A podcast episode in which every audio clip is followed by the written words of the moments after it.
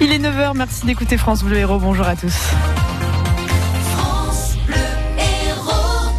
Claire Motarde, décidément, ce Brexit est un long chemin de croix. Oui, les députés britanniques ont voté euh, contre hier soir, contre l'accord de sortie de l'Union européenne négocié par Theresa May et la Commission européenne. La première ministre britannique a paru très fatiguée, quasiment aphone, regrette cette décision. À 17 jours de la date prévue du divorce, l'hypothèse d'une sortie sans accord de l'Europe pour le Royaume-Uni se précise, Marine Logénie. Oui, un no deal de plus en plus probable après ce deuxième rejet des députés britanniques, deuxième désaveu cinglant pour Theresa May. Ce soir, il y a un nouveau vote pour ou contre un divorce sans accord. Selon toute vraisemblance, les députés devraient repousser cette possibilité. Ce scénario d'une sortie brutale du Royaume-Uni, du marché unique et de l'union douanière sans période de transition qui inquiète en particulier les milieux d'affaires. L'hypothèse la plus probable, c'est donc un report du Brexit au-delà de la date butoir du 29 mars.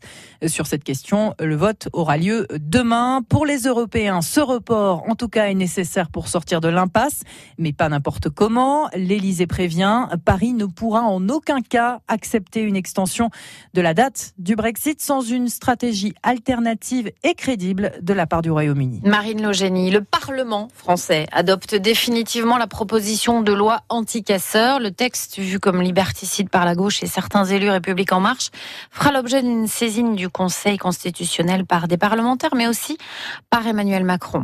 On s'attend à une pollution, à une pollution type marée noire au large du Finistère. Le cargo italien, le Grande America, a fini par couler à 300 km à l'ouest des côtes françaises. Le navire n'a pas résisté plus longtemps après 40 euh, heures d'incendie. Un cargo qui transporte des voitures, des engins de chantier, du carburant, des pesticides, des pneus et autres déchets.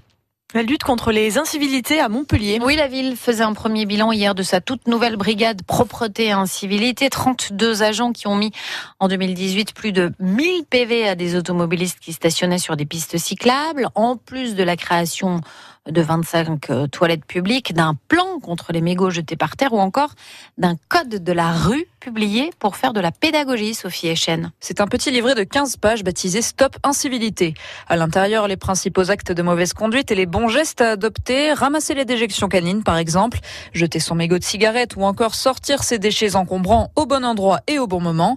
Un cercle vertueux pour Valérie Bartha-Sorsal, adjointe au maire chargée de la propreté, car si la ville est propre et entretenue, les citoyens se montreront plus respectueux. Ce que nous voulons à travers ce code de la rue, c'est montrer que la propreté, c'est l'affaire de tous. Quand les gens s'approprient l'espace public, c'est l'espace public qui en sort renforcé et le bien-être des Montpelliérains. L'objectif, c'est de faire de Montpellier une ville propre où tout le monde se sent bien. Le code de la rue indique aussi les contraventions auxquelles vous vous exposez en cas de non-respect des règles, 68 euros d'amende minimum, car le rôle des 32 membres de la brigade propreté incivilité est avant tout préventif, mais pas que. Lorraine Aquier, adjointe au maire chargée de la sécurité. C'est un côté sécurité parce que c'est la règle, mais ce ne sont pas des policiers municipaux. Ils ont d'abord une action de prévention, de sensibilisation, de pédagogie, et en dernier recours, il y a la verbalisation. Le livret du code de la rue est à retrouver chez tous les commerçants de Montpellier qui en ont fait la demande. Un homme interpellé après avoir agressé une jeune femme de 18 ans devant le cinéma Gaumont Odysseum à Montpellier.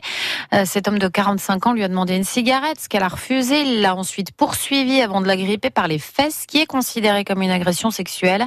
Elle s'est réfugiée dans le cinéma où des vigiles euh, ont retenu l'individu jusqu'à l'arrivée des policiers.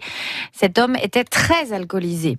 En Australie, le cardinal Pell a été condamné à 6 ans de prison pour pédophilie. L'ancien numéro 3 du Vatican, âgé de 77 ans, est accusé d'agression sexuelle contre deux enfants de cœur. Il devra passer au minimum 3 ans et 8 mois derrière les barreaux. Le foot avec euh, des Montpelliérains qui jouent l'Europe. Eh oui, mais les moins de 19 ans du club, ils affrontent à 18h Chelsea en huitième de finale.